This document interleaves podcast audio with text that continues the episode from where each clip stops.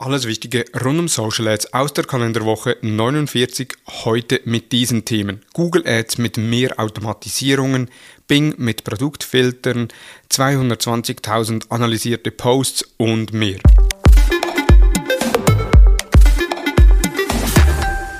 Hallo und herzlich willkommen zu Digital Marketing Upgrade, präsentiert von der Hutter Consult. Mein Name ist Thomas Besmer. Updates bei Google Ads. Die neuesten Google Ads Updates entsprechen ganz dem Trend der Automatisierungen.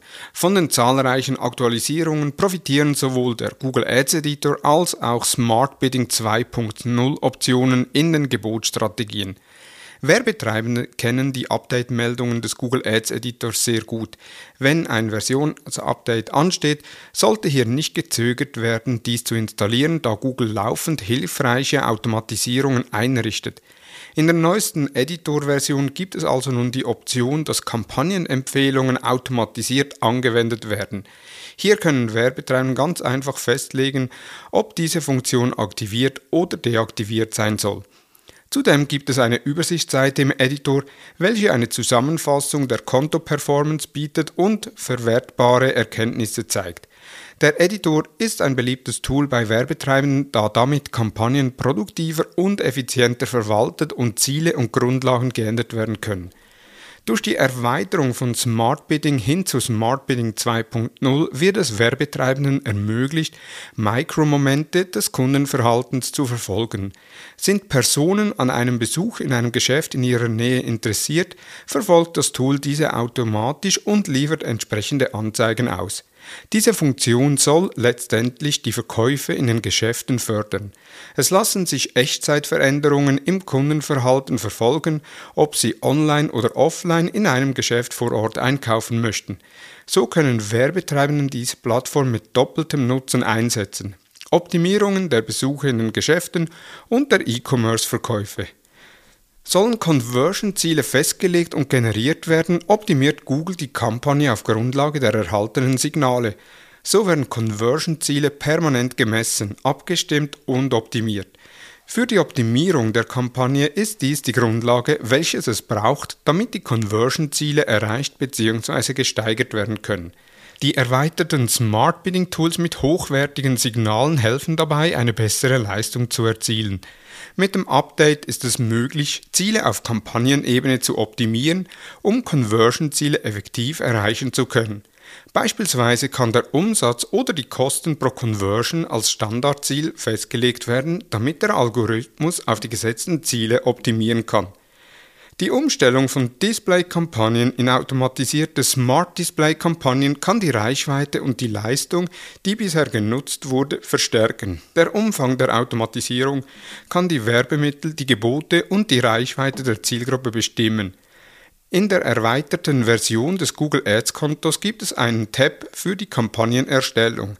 Auf diesem Tab ist eine schrittweise Anleitung zum Aufsetzen für jeden Teil der Kampagne aufgeführt.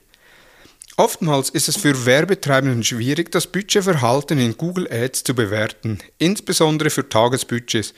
Um dieses Problem zu lösen, hat Google Ads einen neuen Budgetbericht eingeführt, der das monatliche Verhalten der Kampagnenausgaben aufzeigt. Der Bericht erfasst also das durchschnittliche Tagesbudget der vergangenen Monate und dessen Auswirkungen auf die Leistung und Ausgabelimits sowie die potenziellen Ausgaben des Monats.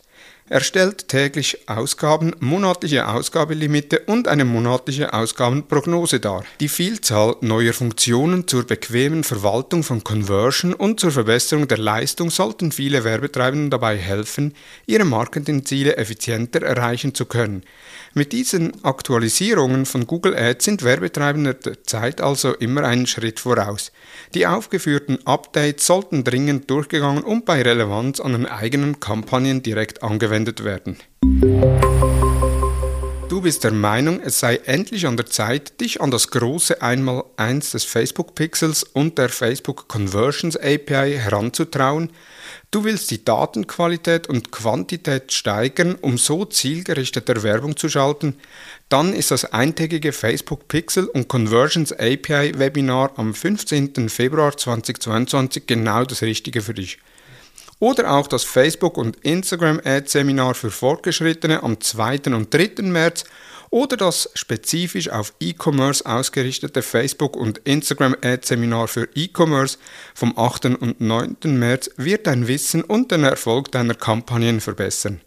Infos und Anmeldung unter seminare.hutter-consult.com.